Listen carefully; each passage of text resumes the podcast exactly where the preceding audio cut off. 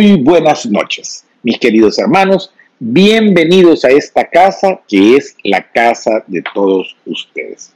Martes 9 de febrero del año 2021. Programa número 8. Programa número 8 de Toda la Verdad, el programa de opinión político número 1 del Salvador. Bueno, este va a ser un, un programa muy especial. Gracias a Dios tuvimos de nuevo en el último programa, en el número 7, más de 200 mil reproducciones. Habíamos alcanzado casi 600 mil en el programa. Yo creo que ya superó las 600 mil el programa número 6. El 7 llegó a sus niveles habituales de 200 mil. Yo estoy seguro que dada la importancia de esta noche y de lo que está sucediendo, vamos a llegar a, a números importantes de reproducción. Yo les pido que compartamos estamos en un momento bastante delicado del proceso de transformación. Y así lo voy a, colocar. Estos son de los últimos, últimos momentos en donde el proceso de transformación que el pueblo inició de la mano del presidente Bukele, con la creación del partido y el instrumento político del pueblo como es Nuevas Ideas, con una serie de alianzas populares que han solidificado este proceso de transformación, esto ha tenido escollos. Los ha tenido siempre. Los tuvo cuando impidieron la inscripción por parte del fraudulento, sucio, chayotero, desprestigiado Tribunal Supremo Electoral, que utilizó tiempos larguísimos y le dio largas para no inscribir el partido Nuevas Ideas. Ese fue un gran obstáculo. Luego aparecieron partidos como el Partido Aborto, el partido que nació muerto, nuestro tiempo, que en tiempo récord fueron aprobados. O como otros partiduchos que han nacido por ahí. Otro momento crítico fue cuando cancelaron a cambio democrático. Y aquí tuvimos la primera gran experiencia en toda la verdad cuando pegamos el grito después de ese acto también realizado por el fraudulento, sucio, perverso Tribunal Supremo Electoral de aquel entonces, donde siempre ha habido un denominador común, Julio Olivo. Julio Olivo ha estado en los fracasos de ese Tribunal Supremo Electoral. Aquella elección del 2015, en donde gastaron más de 15 millones de dólares y no hubo proceso de escrutinio preliminar.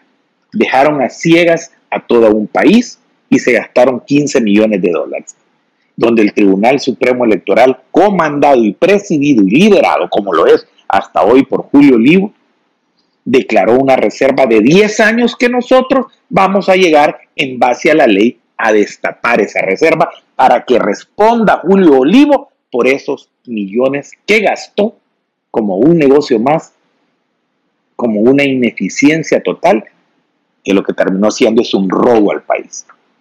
Ese mismo tribunal que posteriormente se enfrascó en otro proceso electoral complejo, lleno de... y que acabó con el escándalo de siendo diputados quienes no habían sido electos por el pueblo, con el desorden y el ruido informático del cambio de resultados. Había dejado de ser diputado Rodolfo Parker y muchos areneros prominentes de esos que el pueblo no quiere y no lo quería antes y no lo sigue queriendo hoy. Por eso están como están. El escándalo de Smartmatic. Julio Olivo siempre echándole la culpa, que era el software, que eran las empresas, que era la otra Smartmatic, que era el transporte, él siempre es así. Y hoy va a las puertas de otro proceso electoral fracasado. Pero ese mismo Tribunal Supremo Electoral canceló al CD con la intención absoluta y en complicidad con la sala de lo constitucional de ese entonces de impedir la candidatura del presidente Bukele. Dos grandes piedras. Impedir la creación de un partido que había nacido como ningún otro en la historia del país, con cientos de miles de ciudadanos salvadoreños que en pocos días hicieron la hazaña de construir lo que hoy es la fuerza política de sobra más importante en el país, Nuevas Ideas. Pero lo impidieron para que no participaran allí Bukele. El otro tropiezo que pusieron la cancelación del CD con la plena y clara intencionalidad de dejar sin partido para que no pudiera competir por la presidencia Nayib Bukele. Actores, Tribunal Supremo Electoral y la Sala de lo Constitucional. Instrumentos antipopulares, instrumentos antipueblo. Dos. Y esto ha venido evolucionando. Y creamos el Partido del Pueblo, el partido más grande en la historia de El Salvador y la fuerza política más importante, trascendental y el fenómeno político más grande en Latinoamérica. ¿Cómo es Nuevas Ideas? La creamos, la fortalecimos, tuvimos elecciones internas y existe y es el partido que lidera por el 80% del electorado las preferencias del salvadoreño y las salvadoreñas. Nos sobrepusimos al otro obstáculo y ganamos la presidencia de la República y llevamos al presidente Bukele a ser el primer presidente del pueblo salvadoreño. Lo logramos, le ganamos. Y el proceso de transformación continuó, no se detuvo, ni se va a detener pero los mismos de siempre, empeñados en la conservación de un poder que han ostentado durante 200 años, que han aparentemente discutido y peleado en una época, pero han compartido simbióticamente, parasitariamente en los últimos 30 años en el país, convirtiéndose descaradamente en una alianza perversa que se constituye y se nutre por el Partido Arena, el Partido FMLN, el Partido Demócrata Cristiano de Rodolfo Parker, el Partido de Conciliación Nacional de Mario Ponce y de la Pulga del Bonilla, dirigidos y comandados y financiados por uno de los personajes más perversos, aborrecidos, sucios, conspiradores, pro-delincuente como es Javier Simón. y han hecho todo lo que ha estado en sus manos para frenar este proceso de transformación. Ganamos la presidencia y empezó la transformación de todo un país, transformación que llegó a atacar lo principal y a defender lo más valioso que existe para un ser humano y para una familia, la vida. A combatir lo que el salvadoreño le pidió. Primer gobierno de la República, gobierno del pueblo, que le cumple pueblo la promesa principal electoral. ¿Qué le dijo? ¿Qué le dijo Nayib Bukele al pueblo?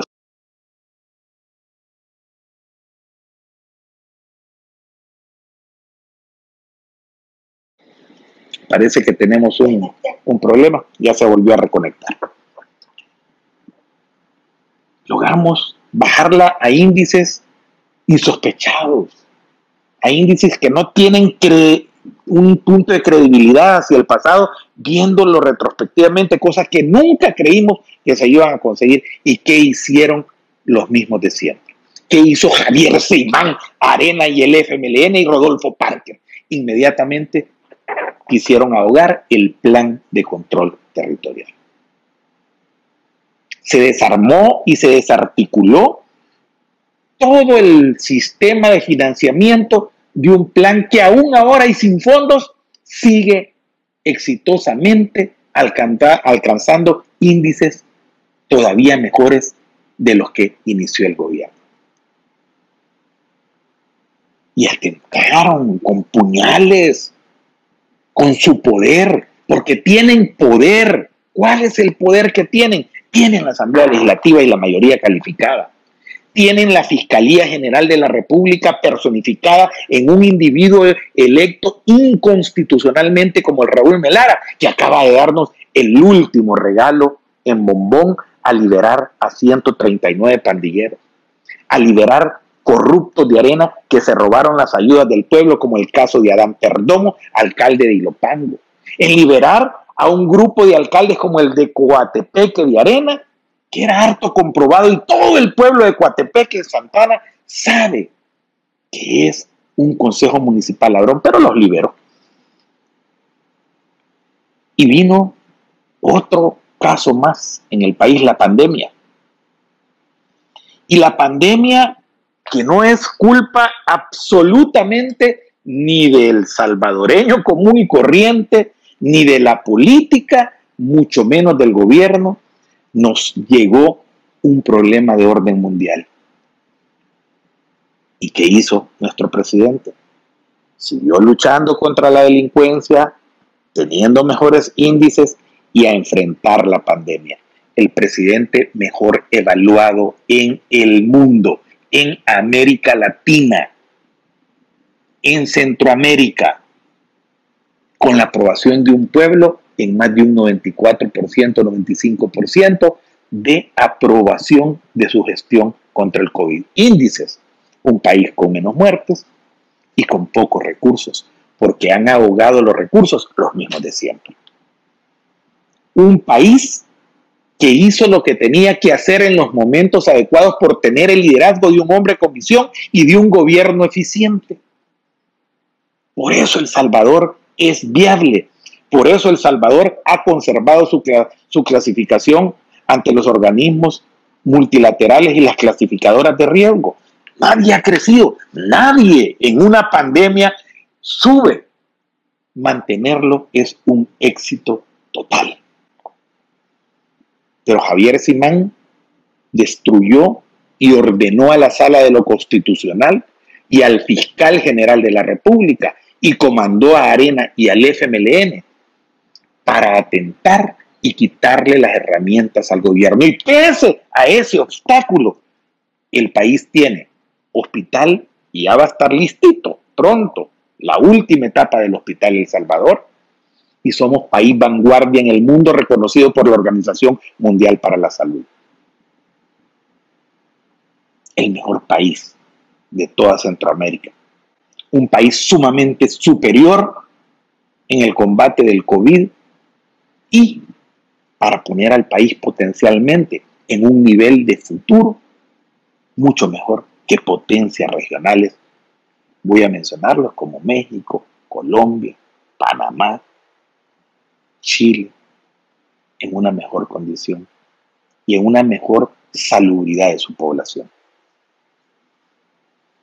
Pero han atentado contra el proceso de transformación. Y de eso vamos a hablar. Voy a ir a la primera pausa comercial porque tenemos que hablar de esto. Hay un golpe de Estado en proceso en el país por parte de los diputados. Voy a explicarlo. Vamos a ver cómo vamos a abordar este tema, cómo tenemos que comportarnos, qué es lo que hay que hacer desde mi óptica y mi humilde opinión, dar los consejos que siempre le he dado transparentemente al gobierno del presidente Bukele desde esta palestra toda la verdad, porque estaba monitoreando todo lo que han hablado ustedes esta mañana. Ya regreso, ya regreso. En un par de minutos estamos de regreso sobre el golpe de Estado que le quieren dar al presidente Bukele. Estamos de regreso, programa número 8 de Toda la Verdad, el programa de opinión político número 1 de El Salvador. Veamos, estamos ante un golpe de Estado que quiere dar la Asamblea Legislativa al presidente Nayib Bukele. Sí, sí estamos ante eso. Sí, pueblo, sí estamos ante eso. Y entonces diría uno, ¿por qué? Hoy estamos en el 9F. Ellos crearon una narrativa cuando el pueblo, yo voy a decir, estamos hoy, hace un año, estábamos en la tarde en la Asamblea Legislativa, el pueblo. Yo estuve ahí reclamando los fondos para el plan de control territorial para salvar más vidas y combatir a los criminales y a los delincuentes. Y yo le voy a decir una cosa al país con toda claridad. Le deberían de dar las gracias y besarle las patas al presidente Bukele, que en un acto de madurez, no solo emocional, sino de altura y estatura política, se puso al frente de un pueblo para contener la furia y la rabia de un pueblo. Porque si no, no sé lo que hubiera pasado si no hubiese existido un liderazgo como el, como el del presidente. Estábamos dispuestos a todo. El pueblo, la gente, a todo. Porque estamos hartos de seguir muriendo y que los pandilleros maderos y terroristas nos sigan matando y sigan matando a nuestra gente, sigan extorsionando y sigan robando. Eso es lo que siente la gente en Soyapango, en Ilopango, en Mexicanos, en las colonias populares de San Salvador. Claro, los ricos y los oligarcas viven en las cumbres de Cuscatlán, viven en zonas protegidas. Pero el pueblo, la majada, es la que tiene que aguantar el renteo, ver el muerto a la par y que familias de ellos sean golpeadas, vejadas, retenidas contra su libertad, su paso, su tránsito y asesinadas. Si es que cuesta tanto entender que eso es lo que enoja, molesta y enaltece y hace que un pueblo busque las soluciones de alguna manera. Es un pueblo el que está cansado, Javier Simán, pero bien, cualquiera diría entonces el 9 de febrero, ¿qué es lo que pasó? El 9 de febrero hubo un presidente que los detuvo, que contuvo ese sentimiento de rabia y de frustración popular que venía acumulado por 30 años de los creadores de las pandillas, que fue Arena que tuvo 20 años en el poder, y que fue creada, y lo voy a decir, con una actitud mafiosa de ir dejándola crecer, porque a gente como Rodrigo Ávila, a Mauricio Sandoval y a muchos coroneles de la vieja guardia, de esos coroneles que salieron depurados de la Fuerza Armada por asesinos y por gorilas, crearon un sistema de seguridad privado que le cuesta no cientos, sino miles de millones de dólares al país. Y por eso es más cara una camisa, por eso es más cara una gaseosa, por eso es más cara una bolsa de churros o un hot dog, porque tienen que trasladarle, porque al final el que termina pagando la seguridad privada es el consumidor, es el usuario, es el pueblo salvadoreño. Y otros haciéndose ricos, como Mecafé, el cual hizo un gran negocio con Mauricio Funes, dándole la casi completa seguridad de las instituciones estatales ladrones son los que han habido en estos 30 años por parte de Arena y del Frente. Pero esto es más profundo. Esto es más profundo.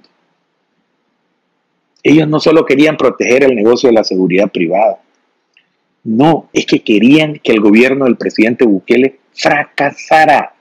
¿Por qué y para qué? Esas son las causas del invento de una falsa narrativa del 9 de febrero una falsa narrativa de un invento, de una elucubración que tenía un objeto. Dieron una oportunidad para frenar el proceso de transformación, para frenar al presidente Bukele, para frenar al pueblo, porque ellos no han entendido que no solo es Nayib Bukele, el dirigente nacional, el presidente de la República, es el pueblo el que está conduciendo, impulsando y manejando este proceso de transformación. Porque el proceso de transformación lo quiere el pueblo. Y el 9F se le ocurrió a Javier Simán desde la ANEP, llamó a Rodolfo Parker, puso a sus empleados con Miguel Ángel, su hermano, que es el conductor de Fusades, llamó a los pollos Amayoa, choleros de la oligarquía salvadoreña y de los altamiranos, y empezaron a diseñar un plan estratégico que lo basaron en un componente internacional. ¿Cómo? Porque la NEP siempre ha pagado un lobismo internacional y lo digo yo con propiedad porque, Javier, yo he estado con ustedes en reuniones de la NEP cuando hubo crisis y necesidad de impulsar ciertas acciones en el Congreso de los Estados Unidos. ¿Qué es lo que me decían presidentes de ANEP? Porque yo fui diputado nueve años, fui presidente de Arena, que nunca se te olvide eso.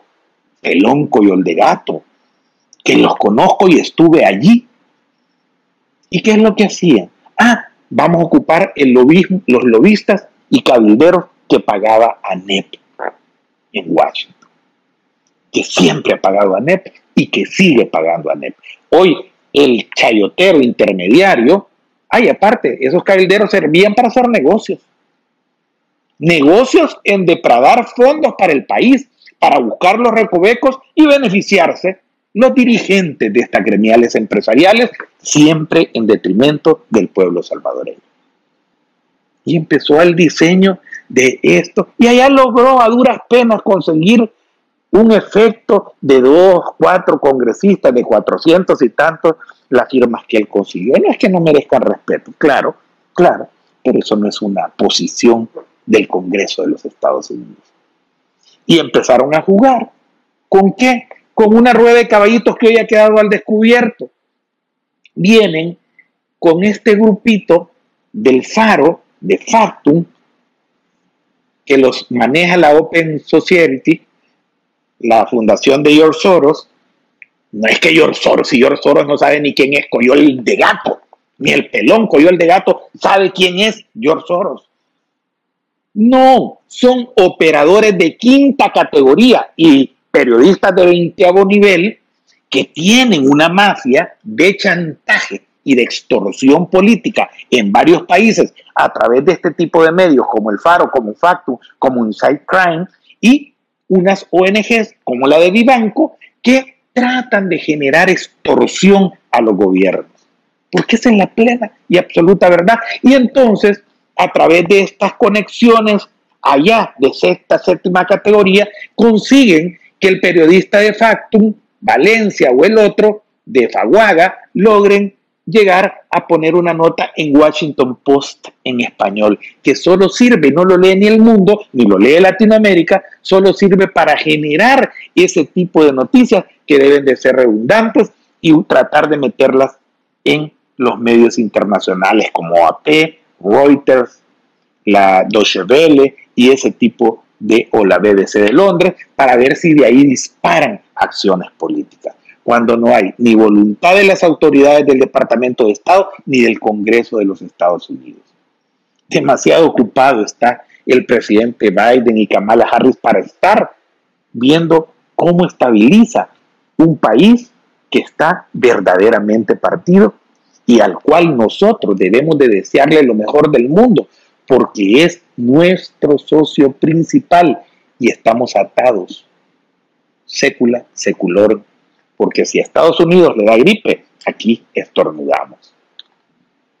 No solo por los 3 millones y las remesas, sino por la realidad comercial y por la realidad de la hegemonía e incidencia geopolítica de los Estados Unidos en el país.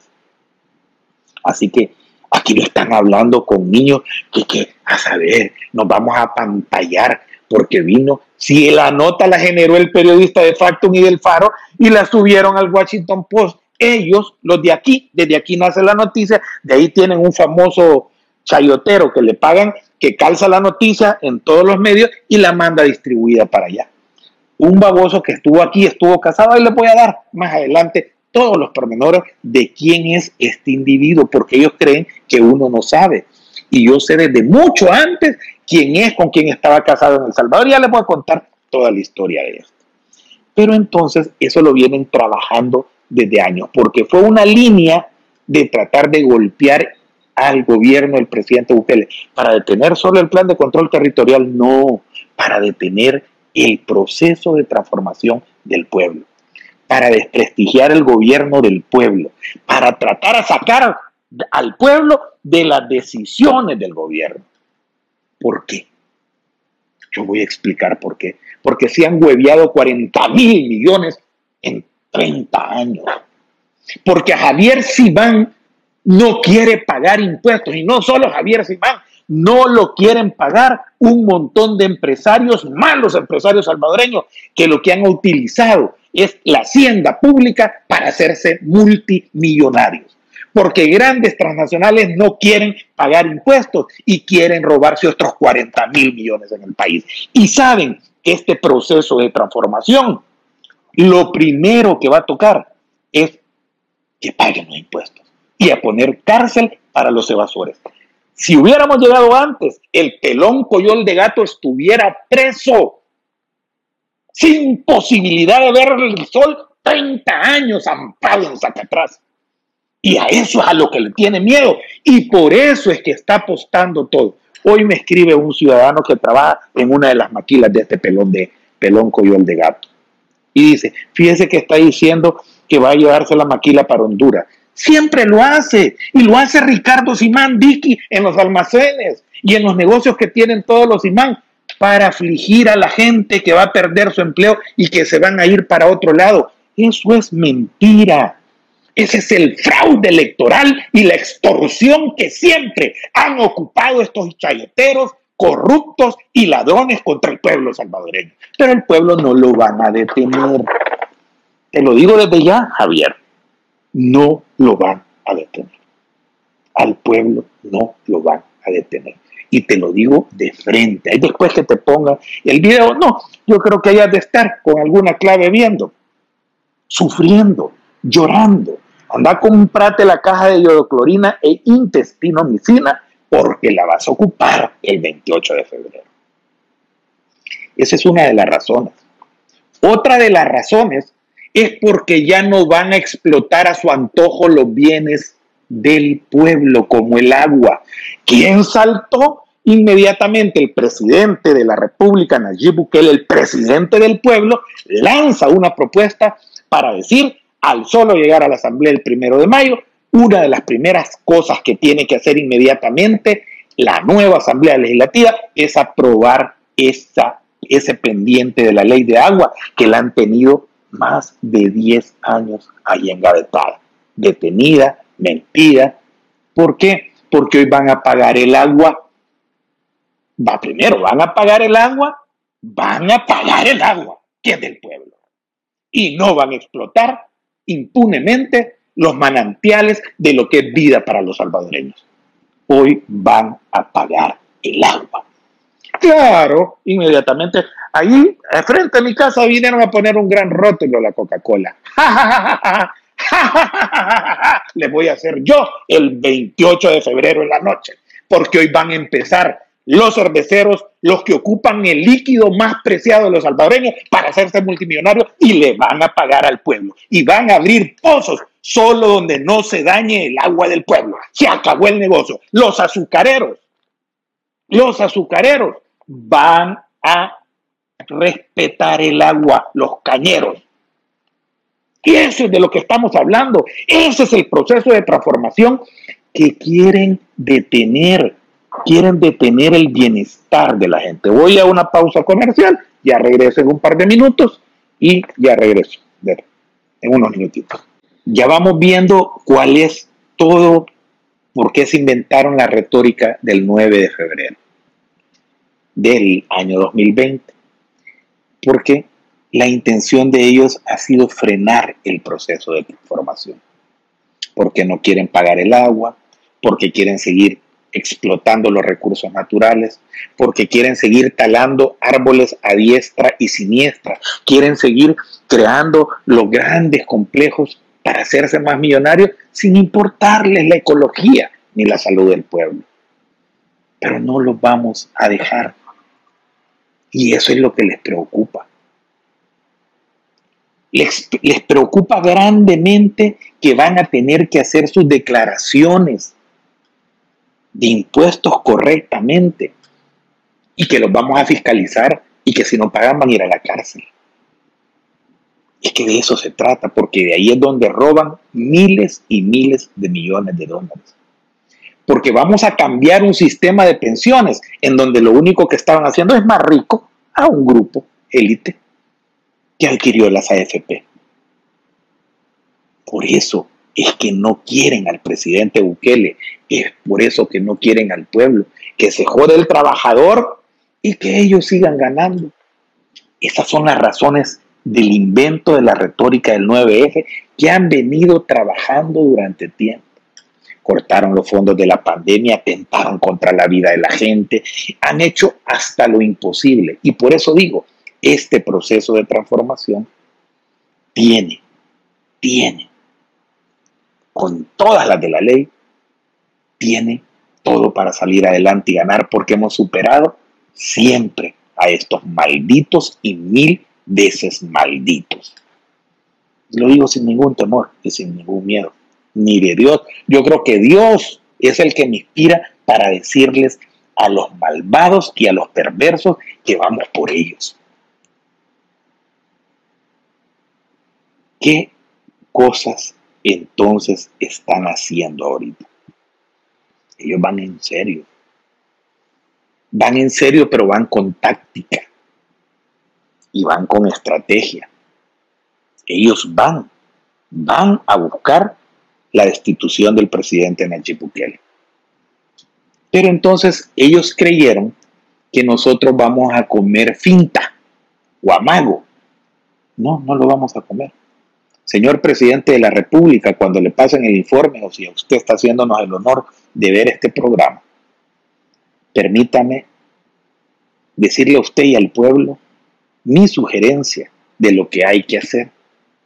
En primer lugar, hay que guardar la calma, porque el amago no es que no quieran destituir al presidente Bukele.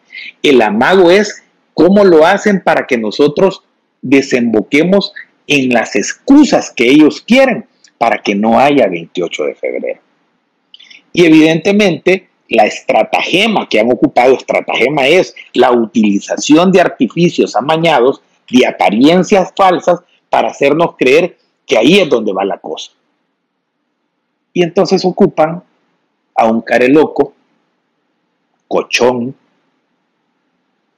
con ojos desorbitados,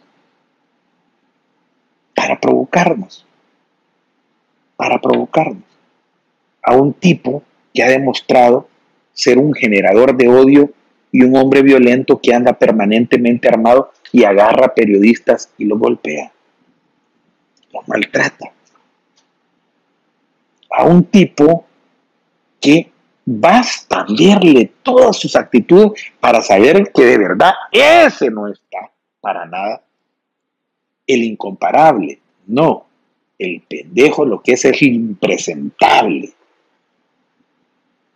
Y el pueblo de la libertad del departamento debe de expulsar esa rata el 28 de febrero.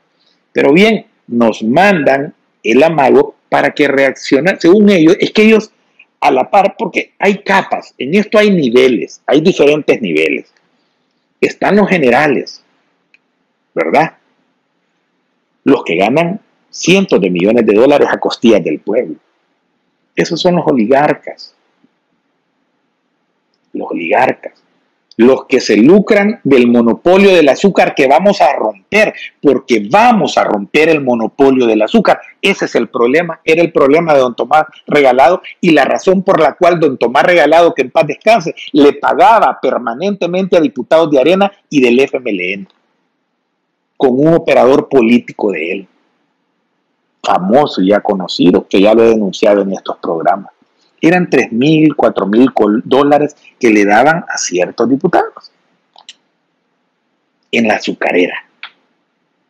Y es Vox Populi, no estoy diciendo nada. Tengo fuentes de información de que eso era real y de los mismos que recibían. ¿Por qué?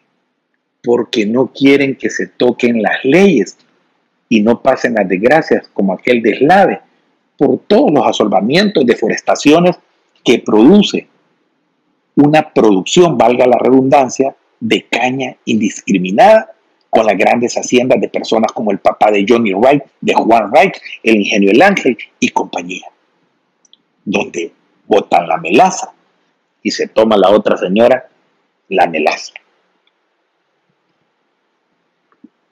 Pero eso es lo que va a cambiar.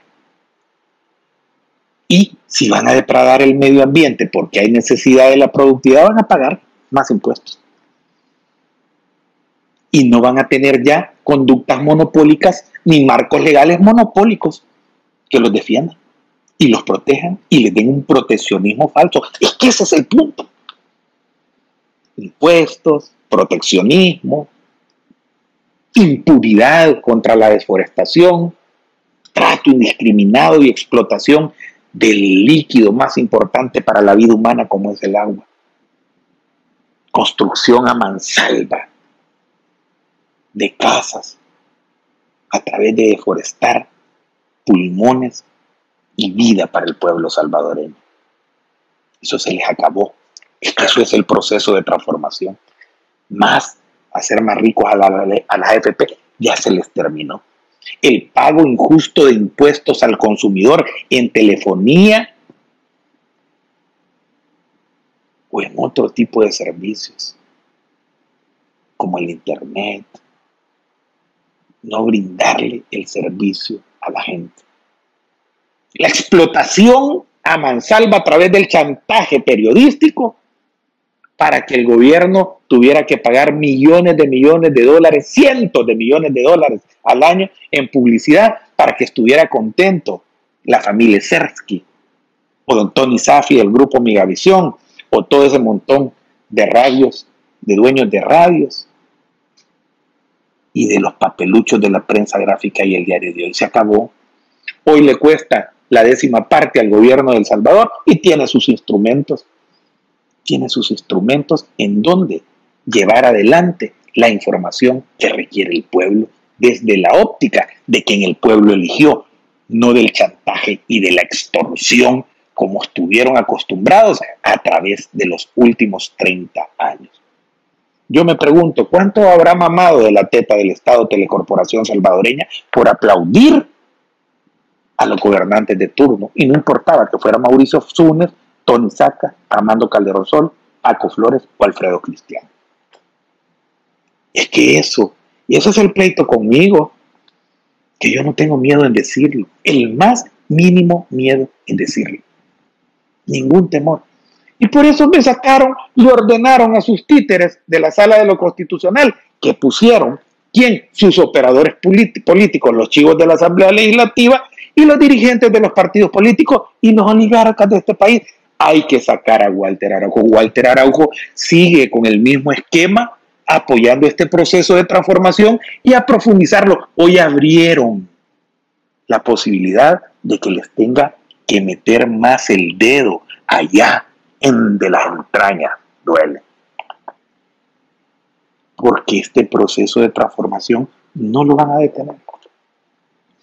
Por eso pueblo tiene que entender que es real, este es un proceso y quisieron amagarnos creyendo de que nosotros íbamos a reaccionar, a ir a montar una marcha para ir a tomarnos la asamblea, porque solo en ellos, solo en ellos existe la cultura y la visión de un fantástico y fantasioso e imaginario golpe de Estado.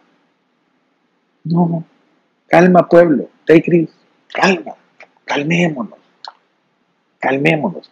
Hay Ahí el careloco, el chimpancé miniatura, presentó esa pieza de correspondencia, la cual rapidito le dieron dispensa de trámites, violentando los reglamentos que tienen, pero como ellos mandan, donde ellos mandan, donde son reyes, la pasaron a la comisión política y luego el otro, su hermano gemelo, hizo un desfile bufo ahí corriendo un montón de veteranos gordos que ni estudiantes de la universidad son, ahí llegaron que a duras penas venían con taquicardia el batallón de los reumáticos y gordos y panzones del FMLN a dejar otra pieza de correspondencia, la cual presentó Chafijanda, que tenía la misma redacción.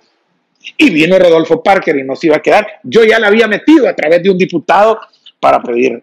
Y entonces hay tres piezas de correspondencia que están pidiendo la conformación en base al artículo 131 de este libro, la Constitución de la República aparentemente, para que se conforme una comisión de ilustres psiquiatras o psicólogos especialistas para que, y lo peor es que hablan en estos términos, para que dictaminen la incapacidad mental del preso. O sea, ya de una vez ya está condenado así como hizo la sala de lo constitucional conmigo. No, es que ya la medida cautelar, porque hay que darla ya, porque aunque salga, no, ya, es que él ya es eso. Así juegan ellos con sus instituciones. Pero evidentemente creían que íbamos a reaccionar. Yo le sugiero al presidente que haga uso de los mecanismos lógicos, institucionales, democráticos que existen en el nivel internacional y en el nivel nacional. A las organizaciones, que somos más, somos inmensamente más sindicatos, organizaciones sociales, partidos políticos que acompañamos este proceso de transformación, sectores de empresa privada como la pequeña empresa, el partido político Nuevas Ideas y todos sus sectores. Debemos de condenar nacional e internacionalmente y hacer sentir esto, denunciar un golpe de Estado parlamentario que está intentando el Partido Arena, el Partido FMLN, el Partido Demócrata Cristiano, el Partido de Conciliación Nacional, comandado por Javier Simán y la ANEP en el país tenemos que hacer. Las embajadas y los organismos internacionales tienen que tener el campo de acción correspondiente. El gobierno de la República y el pueblo tienen que estar más unidos que nunca.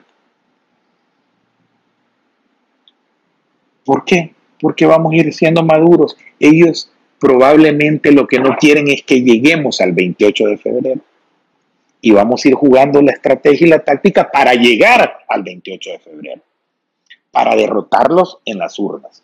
Mientras tanto, ellos ahí están trabajando su fraude electoral que no le va a salir. Le advierto a Olivo, a Huelma, a Noel Orellana, a Rubén y a la señora presidenta que tengan mucho cuidado en cada una de las acciones que están tomando porque van a terminar en la cárcel este pueblo va a ir a votar y no lo van a poder contener de ir a votar. No lo van a poder contener.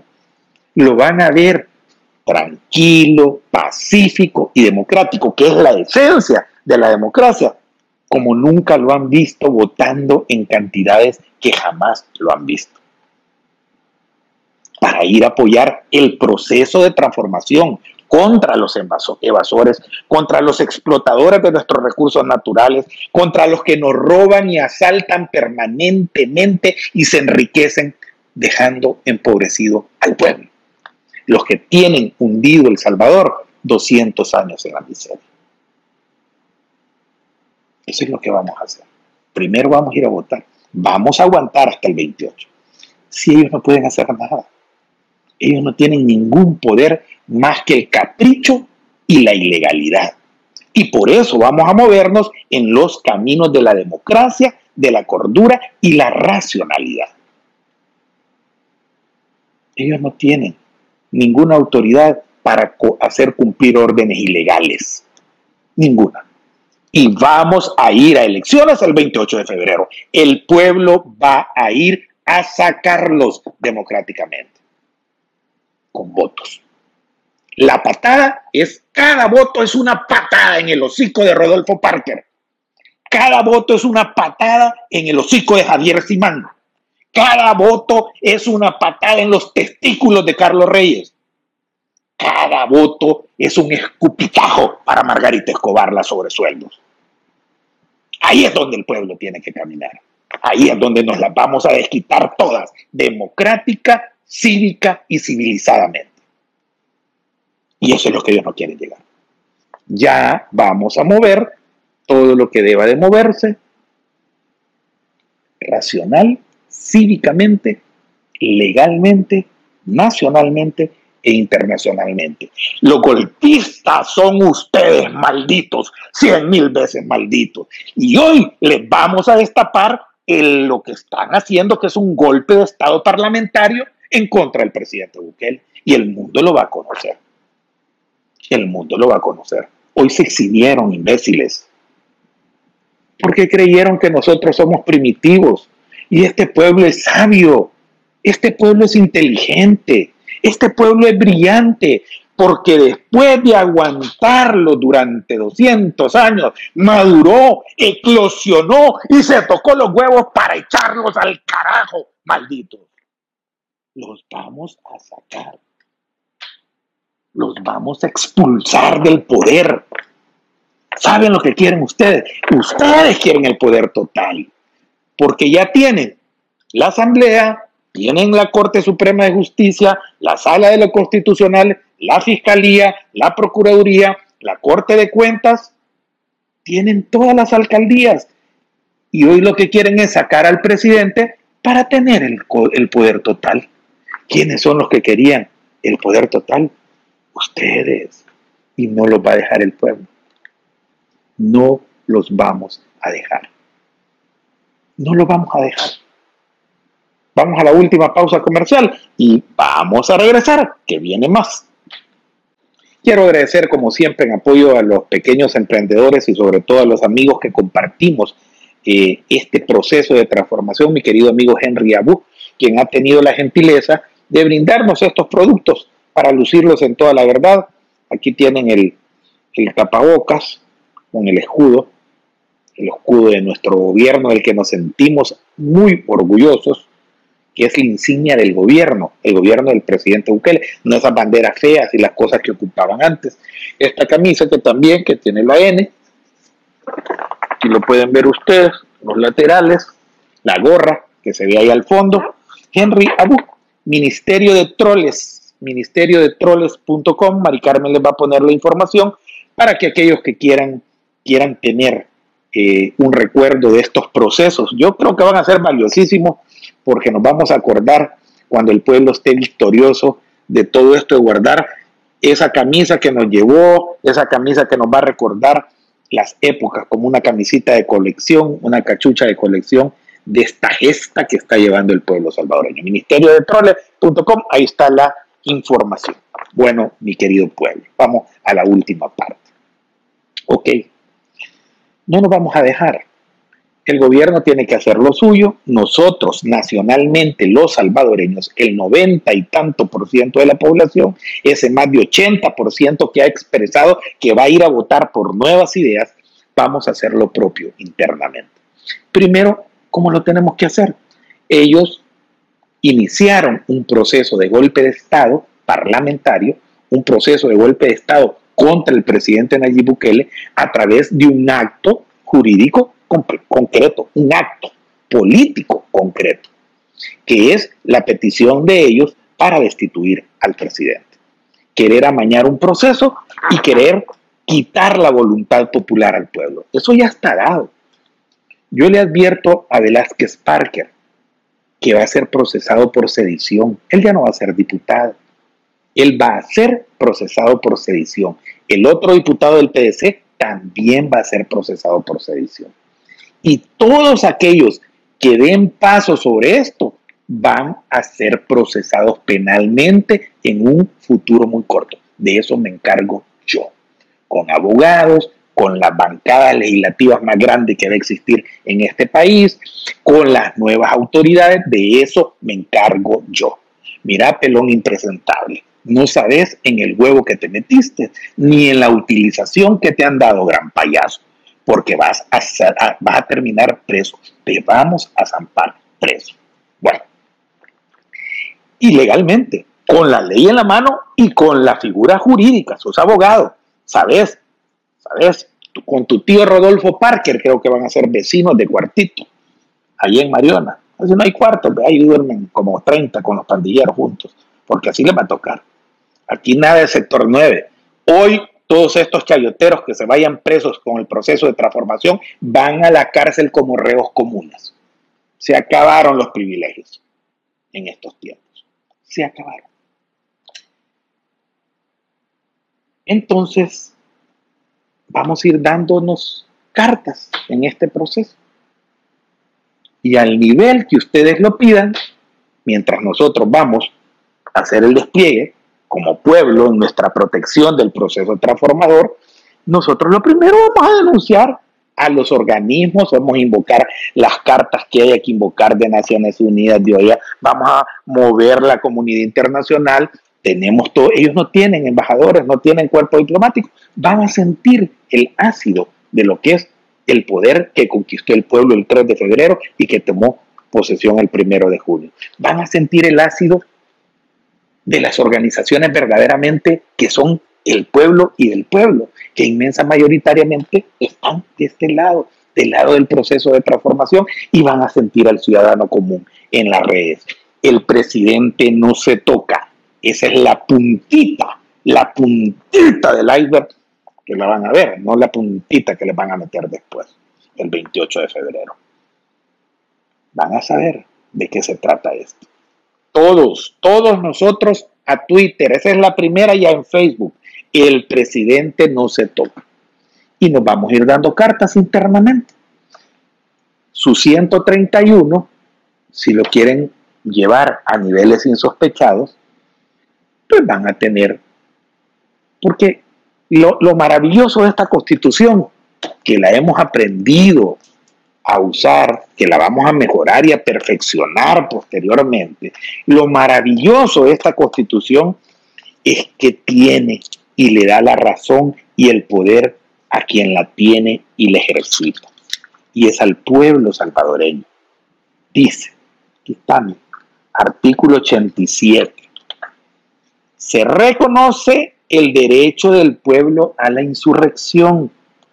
Para el solo, fíjense bien qué sabia es la constitución, para el solo objeto de restablecer el orden constitucional alterado por la transgresión de las normas relativas a la forma de gobierno o al sistema político establecidos o por graves violaciones a los derechos consagrados en esta Constitución.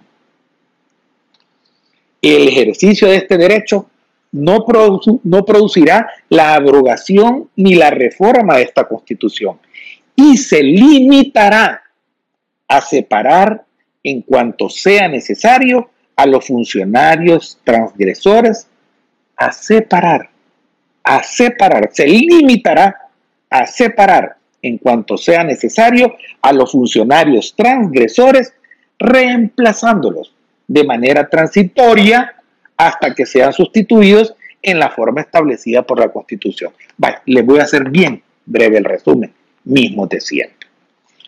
Aceleren y nosotros vamos a responder inmediatamente. Los vamos a separar del pueblo en una insurrección popular, los vamos a separar si llegan a quitar la forma establecida, que es el poder del pueblo legítimo y democrático que eligió el presidente Bukele, lo separamos y si lo hacen antes del 28, el 28 van a haber elecciones. Igual.